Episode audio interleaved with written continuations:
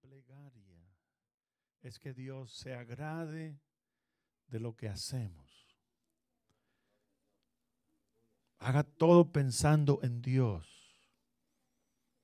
Le decía a mi esposa que ayer hizo un milagro porque yo me iba a ir a orar y a preparar este bosquejo al Valle de Fuego. Y pasé por, por aquí porque me acordé que no tenía aguas. Dije, unas tres, cuatro botellitas de agua de la oficina y me voy al Valle de Fuego. Y llegué aquí y empecé a trabajar en estas flores y, y empecé a trabajar aquí, allá, y allá, y allá. Y se fue una hora, dos horas.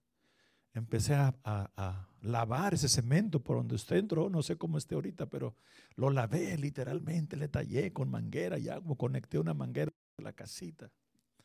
Regué todas las plantas de la casita y regué todo aquí. Me comí unas moras. Hay granadas, hermanos, allá en la casita y limones. Y usted ni cuenta se da. Y son suyas. Y se están perdiendo. Dese una vuelta a la casita. Todas las personas que aquí viven cerquitas, vengan de cuando en cuando aquí. Después llegó Jaimito, yo no, no lo esperaba. Y llegó Danielito y su hermanita más chiquita. Y y me abrazaron y dijeron el Salmo 91.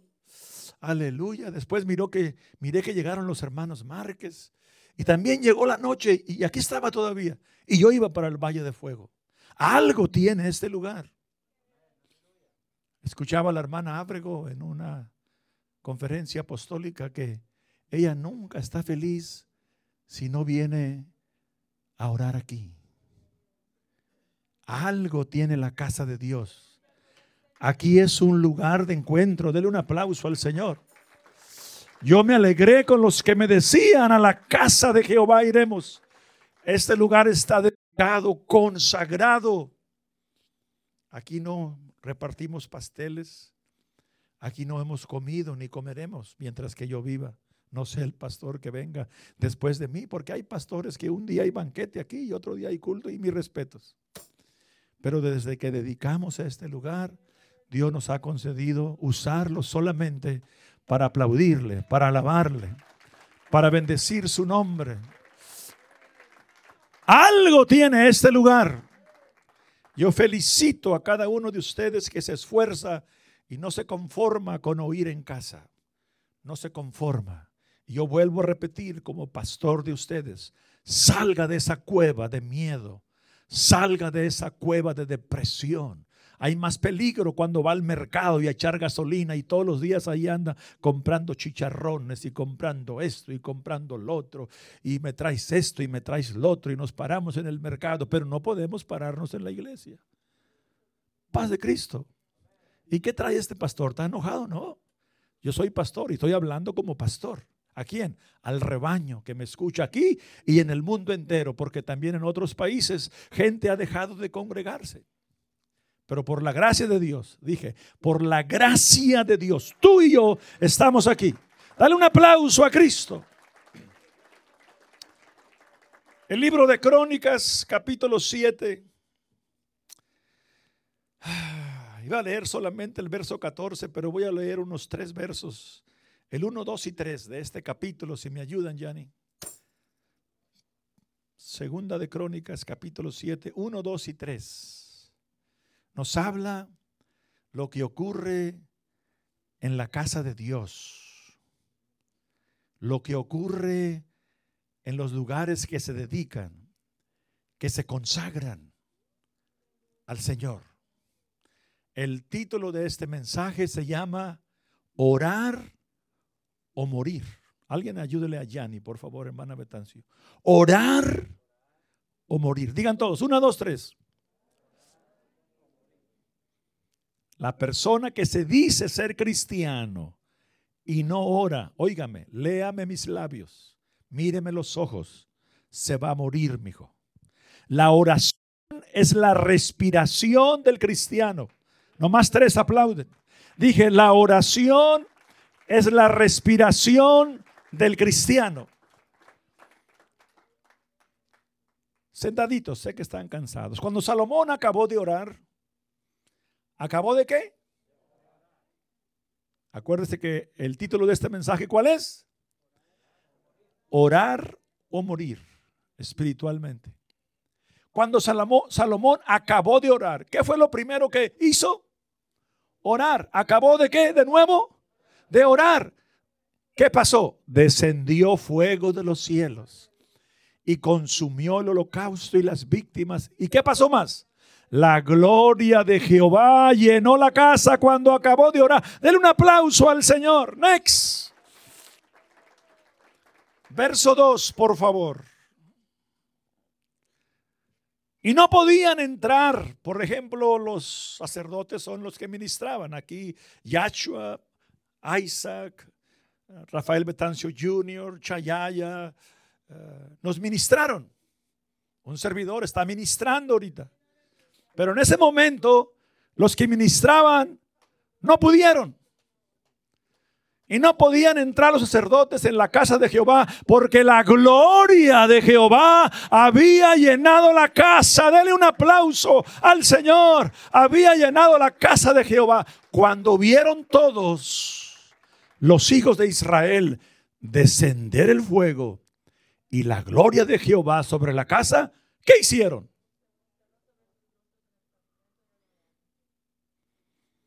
Aquí está una hermanita que se llama Cinde que va a dar a luz una criatura pronto. Póngase de pie, mija. Esta niña la primera vez que vino, vino aquí y pegó su frente a la tierra. Nunca la había mirado. Me acerqué, me sentí conmovido, me acerqué ahora por ella. Y yo sentí al poner mi mano que Dios la estaba llamando y la iba a usar. Y han pasado años y hoy, hoy es esposa de un ministro y va a tener una hermosa niña. Denle un aplauso a la gloria de Dios. Puede sentarse, mija. Algo ocurre cuando usted dobla sus rodillas. Cuando vieron todos los hijos de Israel descender el fuego y la gloria de Jehová sobre la casa, se postraron sobre sus rostros en el pavimento y adoraron y alabaron a Jehová diciendo, ¿por qué? Todos, porque Él es bueno, no más por eso.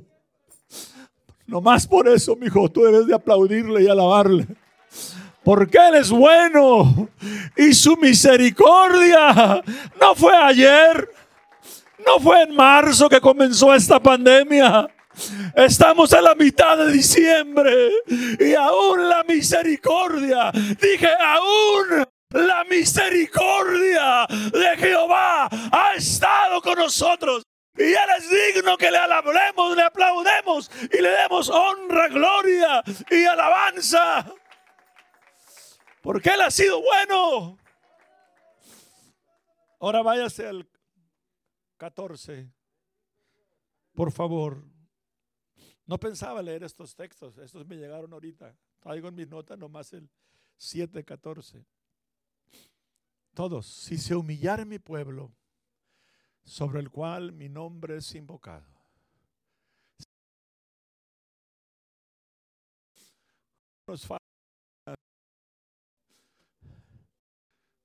Para todo tenemos tiempo y a todas cumpleaños y qué sé yo, pero no venimos a la casa de Jehová porque hay pandemia. Si se humillara mi pueblo, sobre el cual mi nombre es invocado, no hay nombre bajo el cielo los hombres tenemos ese nombre Cristo en él está ese nombre salen demonios en ese nombre bautizamos para Dios ese nombre hay autoridad. Hay autoridad e invocar en mi nombre. Y orar en. Y buscar en mi rostro. Nótese, humillarse, invocar su nombre, orar, el rostro de Dios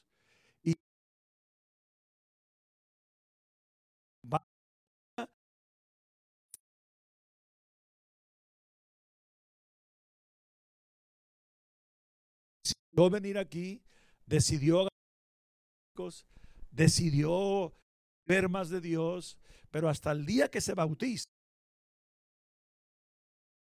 ese día sella su conversión. Ese día su nombre es escrito en el libro. Gloria a Dios. Y se convirtieron de sus caminos. Oiga, en Dios, yo oí desde los cielos y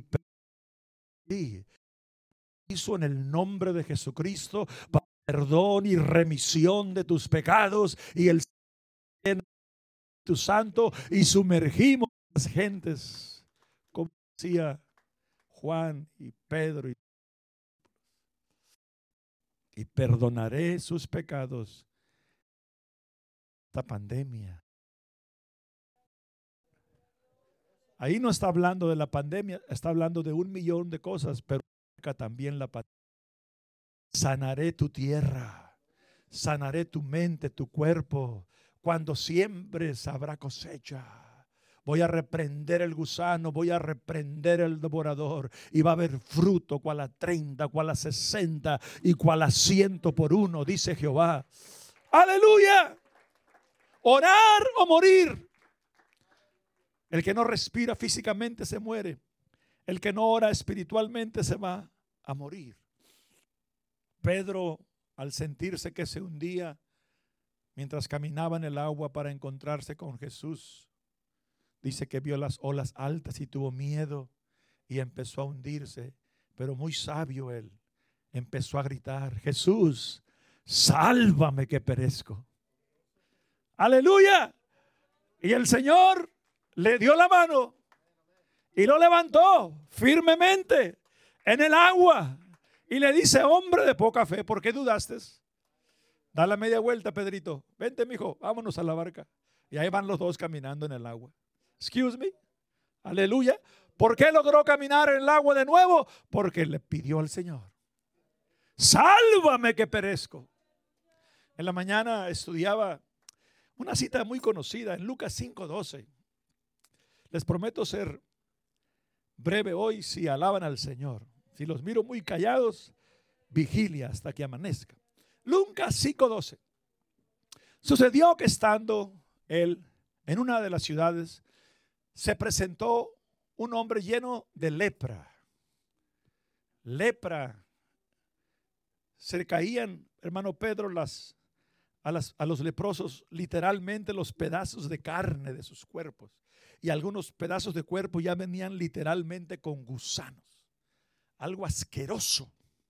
La lepra significa también el pecado. Cuando uno no, viene a Cristo, está lleno de esa lepra, de ese pecado. Pero viene la sangre de Cristo y te limpia de todo pecado. Y empiezas a vivir. Aleluya.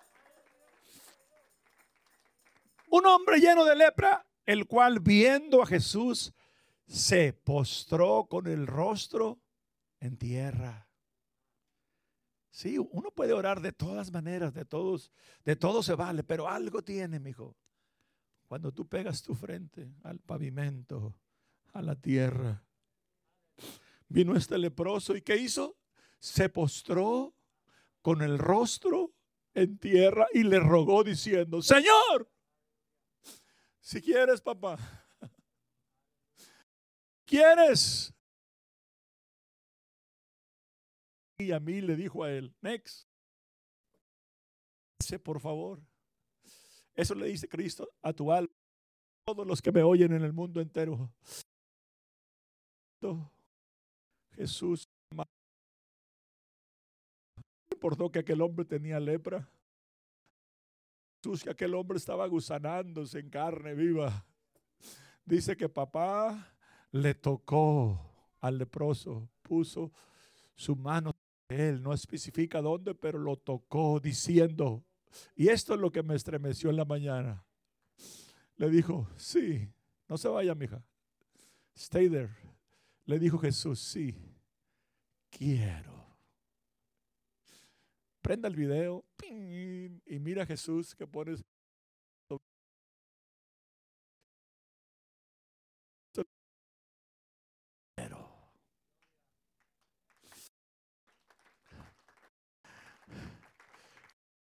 tenemos, mi Y por eso Él merece de pie un aplauso. Porque Él siempre quiere amarnos, perdonarnos. Él nos avergonzamos de echar un brinquito y una media vuelta y darle un aplauso y correr y darle gloria y alabanza.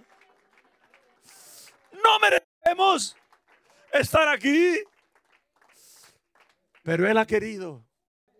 Señor, si quieres, puedes limpiarme.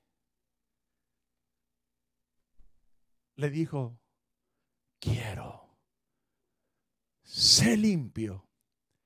Y al instante, la lepra se fue de él. Siga.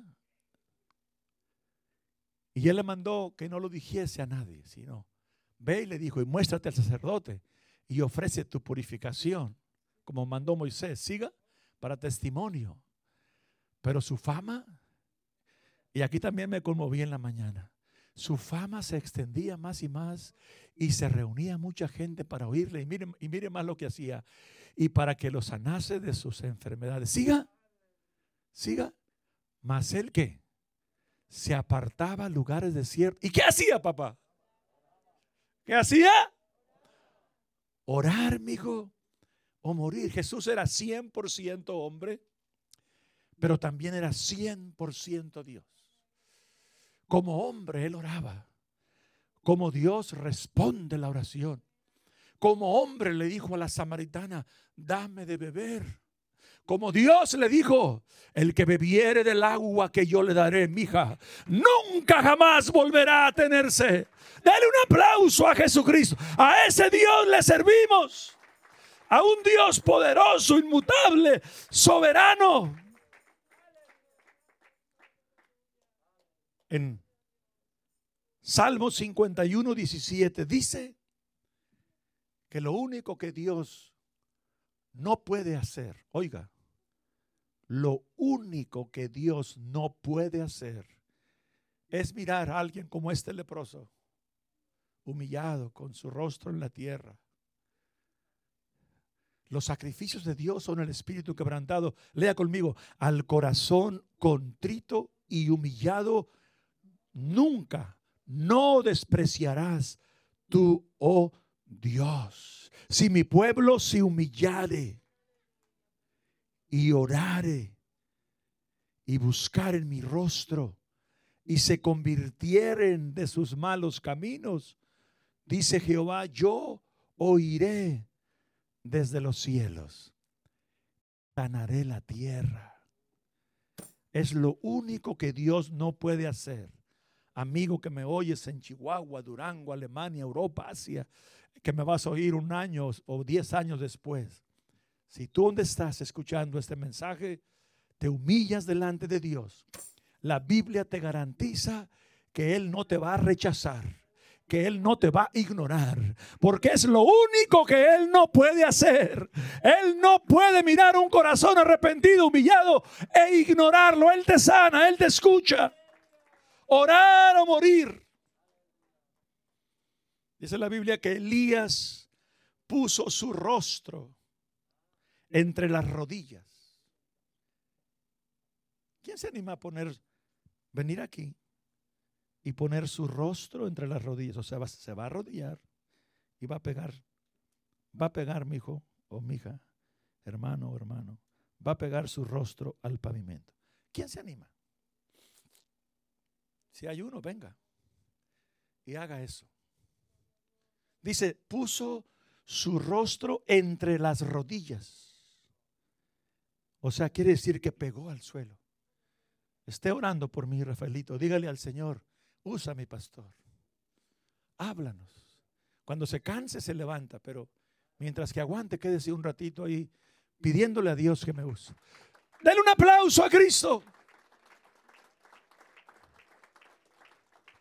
puso su rostro entre las rodillas. Santiago 5:17 dice que Elías era hombre sujeto a pasiones como las nuestras. O sea, era igual de enojón como somos. Levante la mano el que nunca se enoja. Si la levanta, se la troza el ángel por mentiroso. Se abre la tierra y se lo traga como los hijos de Corea. Todos nos enojamos. Elías era igual. Era hasta miedoso. Porque una mujer lo amagó después de que usted sabe lo que pasó. Y, y, empezó a huir de aquella mujer con pestañas largas y que se ponía antimonio y que se pintaba hasta las orejas y empezó a darle miedo. Era un hombre como nosotros. Mire, póngalo. Elías era semejante, sujeto a pasiones semejantes a las nuestras, y oró fervientemente para que no lloviese, y no llovió sobre la tierra por tres años y seis meses. Denle un aplauso a Jesús. Yo doy gracias a Dios porque casi 50 años predicando esta palabra. Y vuelvo a decir, hermanos Pedro, hermano copastor, hermano Betancio, hermano Maico, hermano Jaime, hermano Yanni, todos los ministros, hermano Ábrego y los que más se me pasan. No hay cosa mejor, ni ha habido ni habrá cosa mejor que trabajar para Dios. Créamelo. Usted está mirando a un hombre que trabajó 15 años en tiendas, que ya tenía el material y andaba buscando un lugar para poner mi primer tienda de zapatos.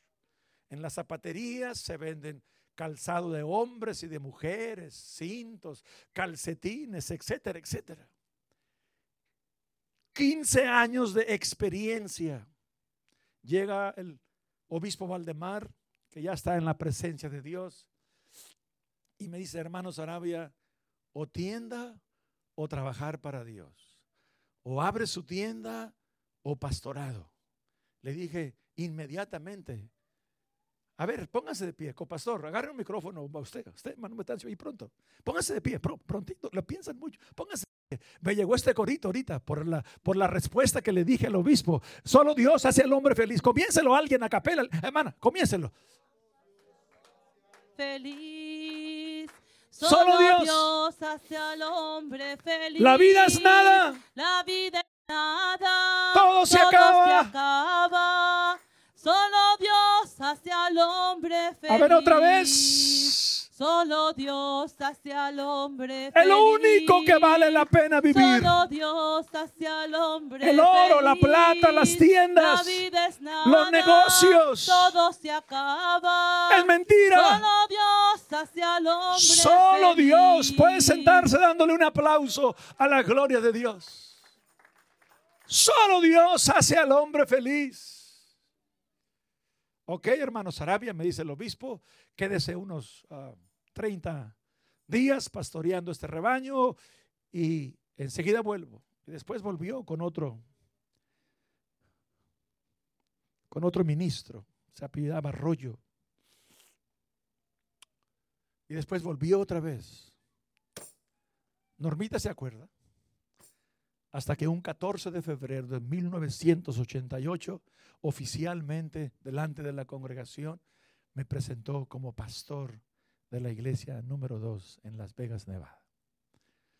Ya voy para 50 años predicando tras púlpitos. Ya voy para 63 años. Me dio a luz una mujer enferma.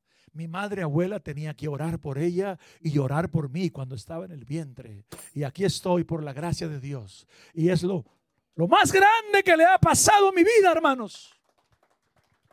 No hay cosa mejor que trabajar para Dios. Bendita palabra de Dios. Yo pagaría si yo tuviera millones, si yo hubiera abierto las tiendas y después me hubieran puesto de pastor y me dijeran tienes que dar 20 mil dólares cada semana para poder ser pastor y yo los tuviese, yo diera 30 mil. Me gusta lo que yo hago. Si volvieran a hacer, haría lo mismo. Si volvieran a hacer, ya no, trabajar, no trabajaría 15 años en las tiendas. Perdí el tiempo en las tiendas. Trabajaría para Dios. Una alma vale más que todos los tesoros del mundo. Dije, una alma vale más que todos los tesoros del mundo.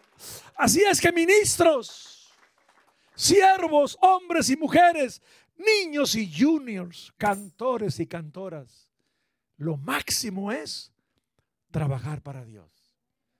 Y para poder trabajar para Dios, tenemos que orar, amigo. Porque si no, te vas a morir. Porque la oración es la respiración del alma. Orar o morir es lo único que vale la pena trabajar para Dios.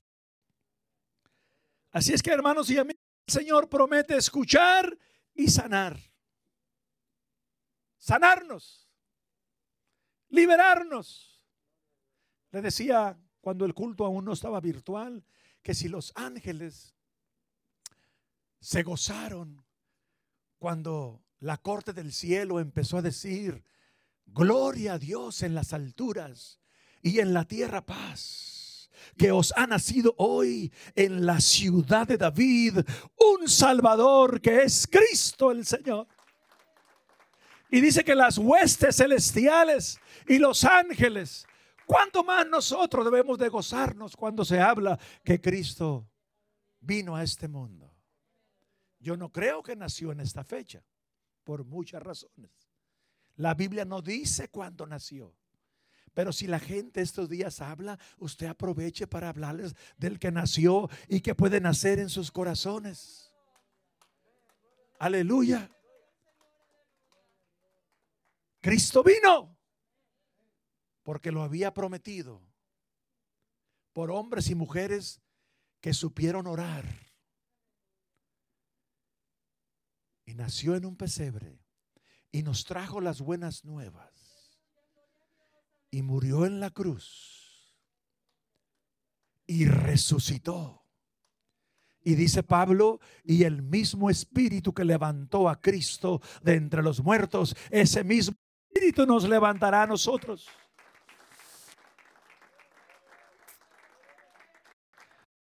Y yo siempre he pensado desde chiquillo, él estuvo en la tumba tres días, ¿por qué no resucitó y, se quedó tres días y se fue?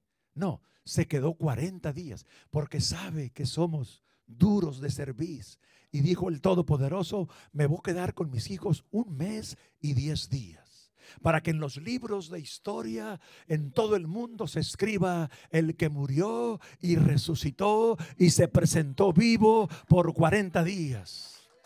Para que se escriba del único hombre que ha dicho, oiga, nadie me quita a mí la vida.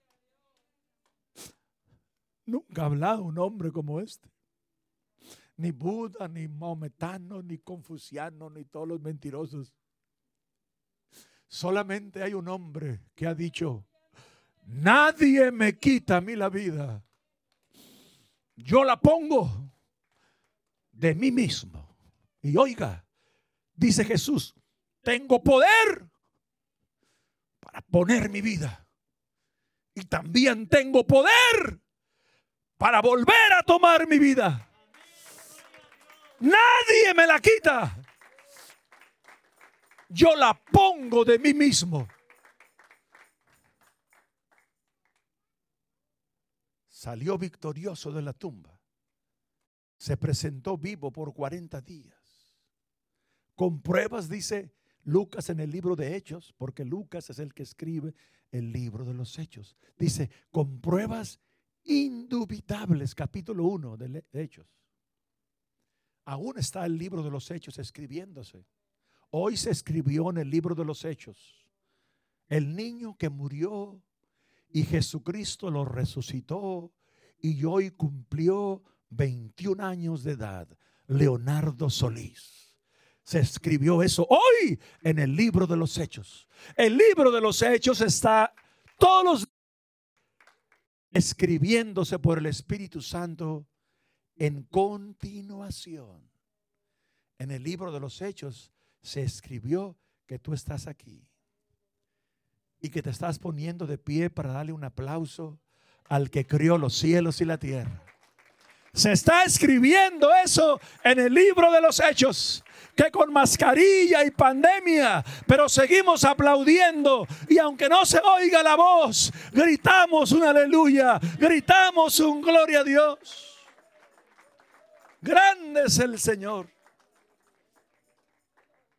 pueden sentar, se presentó vivo después de resucitar para que fuera historia a las mujeres en el sepulcro, a los dos que caminaban camino a Maús.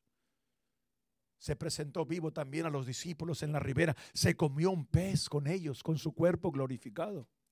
Se presentó vivo, dice la palabra de Dios, a los discípulos, pero Tomás no estaba ahí. Y Tomás empezó a dudar, para esos que me oyen en el mundo y dudan, o alguien está aquí que duda, los humanos en ocasiones caen en esa trampa de un espíritu de duda.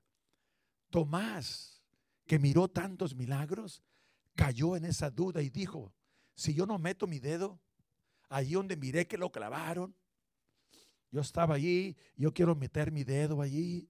Y también cuando miré que el, que el soldado romano le atravesó el costado, también quiero alargar mi mano y meterla ahí en esa, en esa herida. Y hasta que mire y haga eso, hasta entonces voy a creer. Y dice la Biblia que estando las puertas cerradas, en el cuerpo glorificado que Dios nos va a dar, hermanos, estas paredes no, no, no van a necesitar usted llaves ni. Usted va a entrar y salir, porque seremos semejantes a Él. Estando las puertas cerradas, Jesús entra y va con Tomás y le dice, Tomás, mírame Tomás. Tomás estaba como Artemio, ni se anima a mirarme. Míreme, míreme los ojos.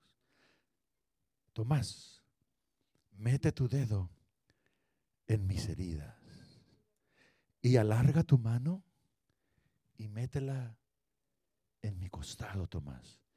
Y me dijo, no seas incrédulo, sino creyente. ¿Qué hizo Tomás? ¿Alguien puede imitar las palabras que hizo Tomás, sea quien sea? Pronto, hágalo como lo hizo él. Dije, hágalo como hizo él. Dice que cayó de rodillas Nadie se anima de, tanta gente que hay aquí. Nadie se anima a caer de rodillas y gritar las palabras de Tomás. A ver, alguien, todavía es tiempo.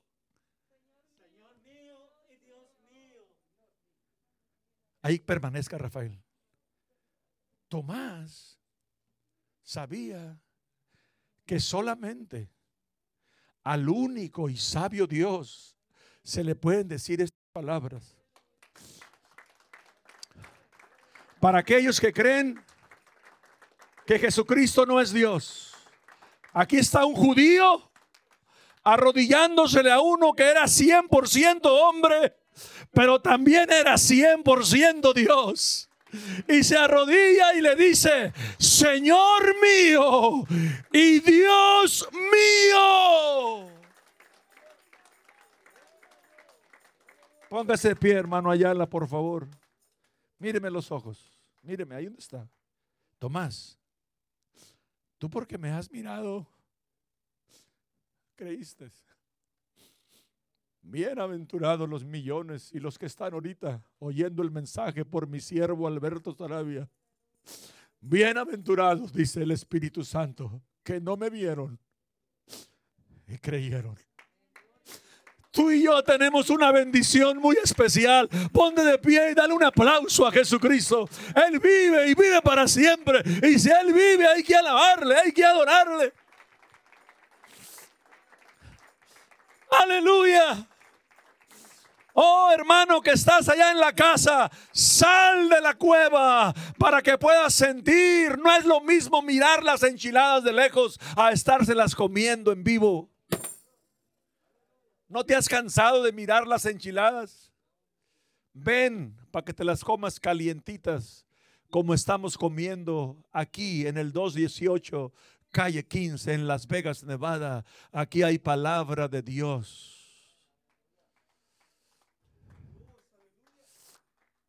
Sal de esas excusas Sal de ese miedo maldito, porque el miedo es un espíritu satánico, diabólico, infernal. Eso es lo que es el maldito miedo. Cristo le dijo a los discípulos en la barca, no temáis, yo soy. Pedro dice, si tú eres, di que yo vaya. Y empezó muy valiente a caminar. Y por el camino empezó a hundirse. A lo mejor tú por el camino sientes ganas de regresarte por el maldito miedo. Pero haz lo que hizo Pedro. Sálvame que perezco. Y el Señor te va a agarrar de la mano y te va a traer a la casa de Jehová. Dale un aplauso a la gloria de Dios. Aleluya. Ven a Cristo, amigo, ahora. Se presentó vivo también a más de 500 en la montaña en Galilea. Se presentó vivo a Juan en la isla de Patmos. Se presentó vivo, dice, dice Pablo por último, como un abortivo, se me presentó vivo a mí. Sí, el que vino, el que murió y resucitó por 40 días, se presentó vivo. Y ahora en Galilea, en la montaña, viendo más de 500 personas, empieza el divino maestro a levantarse y la gente a llorar. Y los ángeles les dicen, ¿por qué estáis tristes? Este mismo Jesús que ustedes miran ir, así vendrá otra vez. Esa es la promesa más grande que tenemos. Dije, esa es la promesa más grande que tenemos. En la Biblia no hay una promesa más grande. La promesa más grande es que Él viene. Dije, Él viene. Y si tú lo esperas, dale un aplauso y grítalo. Te estoy esperando, papá. Dile, te estoy esperando. Hay muchos que no lo están esperando. Se quedan sentadotes ahí. A lo mejor ni están oyendo. Dije, ponte de pie y grítale a papá. Te estoy esperando. Dile, Chayaya, dile a Jesús, te estoy esperando, papá. Te estoy esperando. Maranata. Pueden sentarse. No me he cansado, Señor, de andar contigo. A cada paso, tu amor me inspira más.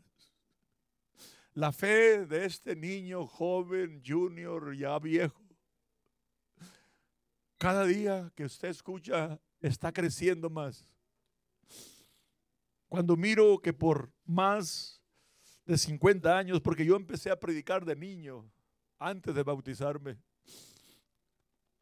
Cuando miro y me doy cuenta que no he engañado a nadie, que lo que este libro sagrado dice se ha cumplido, se está cumpliendo, y lo único que falta es que Él venga por mí. Cada día mi fe crece más. A mí no me tienen que dar elogios. A mí no me tienen que dar aplausos, los aplausos son para Jesucristo. Sí, a mí no me puede, no tienen ni que saludarme. Yo nomás le hago los mandados a papá. Cuando alguien habla mal de mí, solo me está bendiciendo. Por eso me enfermo y él me sana, porque gente anda hablando y Cristo dice para taparle la boca a los habladores, voy a sanar a mi siervo, le voy a quitar el pico viejo como el águila y lo voy a empezar a, a usar para que huele a otras alturas, como decía David, llévame a la ropa papá, que es más alta que yo. Ayer me, me gozaba escuchando la voz apostólica. Deseaban tener 20 horas. Se miraba el hambre. Hermano, se mira el hambre en alguien que está hablando de Dios con hambre. Y alguien que está hablando de Dios nomás para taparle el ojo al macho. Cuando usted haga algo por Dios, mi hijo, hágalo con hambre. Dije, hágalo con hambre, como dijo David, como el siervo brama por las corrientes de las aguas. Así clama por ti, con hambre, con sed. Oh Dios, el alma mía, mi alma tiene sed, sed del Dios vivo. Mi alma tiene hambre de alabarle, mi alma tiene hambre de aplaudirle, mi alma tiene hambre de predicar, mi alma tiene hambre de orar, mi alma, mi alma tiene hambre de leer la Biblia. Orar o morir. Estemos de pie. Si mi pueblo se humillare y orar y se convirtiere de sus malos caminos. Amigo que me oyes, yo nunca cierro un mensaje sin dar una invitación a alguien que está aquí o está al otro lado del mundo. ¿Hubiera alguien aquí que quisiera pasar y orar. Y nosotros oraremos por ti. Alguien que no se haga bautizado. A Cristo no le dio pena ir a lo más alto. y públicamente murió por ti. Le pusieron una corona de espinas para ti el ponerte la corona de la vida. Le clavaron sus manos y sus pies para que tú tuvieses la oportunidad de venir aquí a orar y a arrodillarte. Fíjate, le quitaron sus ropas públicamente y no hay vergüenza más grande para un hombre como que le quiten sus ropas, pero él al quitar, al dejarse quitar sus ropas, nos puso a ti y a mí un vestido nuevo. Dele un aplauso a la gloria de Dios. ¿Habrá alguien aquí que quiere que oremos por usted? Alguien que no se ha bautizado y que sea muy hombre y muy mujer. Porque para servirle a Jesucristo tienes que ser muy hombre, muy valiente. Porque dice que los valientes, desde los días de Juan el Bautista hasta hoy, al reino de los cielos se hace fuerza y solamente los valientes. Tienes que ser muy hombre, tienes que ser muy mujer para entregarte a Cristo. ¿Habrá alguien? No vamos a orar, es más, ni los ministros ni yo, ni nos vamos a acercar a usted. Simplemente de lejos vamos a extender nuestras manos. Y a causa de la pandemia no vamos a acercarnos a ti. ¿Quieres venir? Ya sea de pie o de rodillas. Allá en la tierra o aquí en este santuario. Allá en Durango, en Chihuahua allá donde es de día ahorita, donde, donde está rayando el alba a la hermana en Alemania, nuestra hermana Sofía, apenas le está amaneciendo el lunes. ¿Habrá alguien alrededor del mundo aquí que quiera decir, Señor, me arrepiento? Quiero que tú seas mi Padre, yo quiero ser tu Hijo. Acepto lo que hiciste en la cruz por mí. Reconozco que cada gota de tu sangre se derramó por mí. Concédeme un día bautizarme antes que sea tarde. Me arrepiento y antes que acabe este año, yo quiero arreglar cuentas contigo, Jesús. ¿Habrá alguien aquí? ¿Habrá alguien en Durango, en Chihuahua, en Sinaloa, en Uruguay, en Guatemala, en cualquier parte del mundo? Si estás manejando o estás en casita o quizás ya para acostarte o quizás en tu lecho, en tu cama o quizás enfermo en un hospital, di estas palabras conmigo. Señor Jesús, toma las riendas de mi vida. Me arrepiento. Te pido que tú dirijas mis pasos. Te ruego, Señor Jesucristo, que tú me ayudes para conocer más de tu palabra te pido que me llenes con tu Santo Espíritu. Concédeme ir a una iglesia que predique tu nombre, que predique la Biblia y un día bautizarme en el nombre de Jesucristo para perdón de mis pecados, como dice Hechos 2.38 y 10.48 y más. Gracias Señor, porque todo comienza con una decisión y esta tarde, noche o esta madrugada al otro lado del mundo, he decidido seguir tus pisadas. Dele un aplauso a la gloria de Jesucristo. Gracias a Dios, porque los cielos y la tierra son testigos hoy que una vez más, este enero 13 del 2020, se ha puesto delante de ustedes la vida y la muerte, el bien y el mal. Y Jesús dice, escoge la vida, mi hijo, para que vivas tú y tu descendencia. aplauso a la gloria de Jesús. Cristo puede venir esta misma noche o esta misma madrugada al otro lado del mundo. ¿Estás listo? Así como se llevó a Enoch y a Elías, un día nos va a llevar a nosotros. Dice San Pablo, esto mortal será vestido de inmortalidad. Este cascarón que se corrompe va a ser vestido de incorrupción. Y en un momento en un abrir y cerrar de ojos será tocada la final trompeta e iremos a recibir al Señor en los aires y así estaremos para siempre con Él, ausente al cuerpo, presente al Señor. El vivir es Cristo, el morir es ganancia. Para el que está en Cristo, mejor es el día de la muerte que el día del nacimiento, porque al salirnos de este cascarón empezamos a vivir la vida eterna. Es asunto de creerle a Dios, es asunto de orar confiadamente o morir. Quiera Dios que esta palabra se ha quedado en tu mente, en tu corazón, en tu espíritu. Y si lo escuchas en posteriores semanas, meses o años, la palabra es buena mientras que alguien la escuche. El miércoles escucha la escuela bíblica a las 7. El viernes, ven aquí. Decía al principio el mensaje que el hermano Márquez predicó. Más de mil teléfonos se metieron. Antier fue eso. Y ayer también, más de mil teléfonos. En mi casa en ocasiones es un solo teléfono, lo ponemos en pantalla y hay 8, 9, 10. Quiere decir que eso puede hacerse 10, 15, 20 mil personas o más.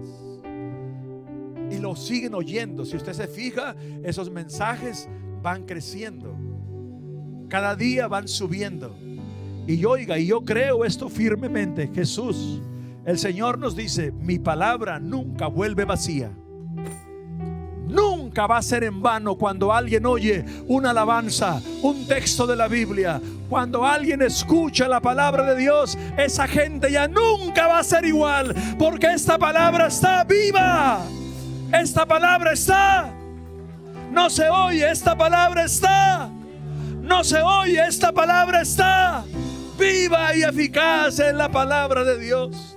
Alcanza a partir el alma, las coyunturas y los tuétanos y discierne las intenciones.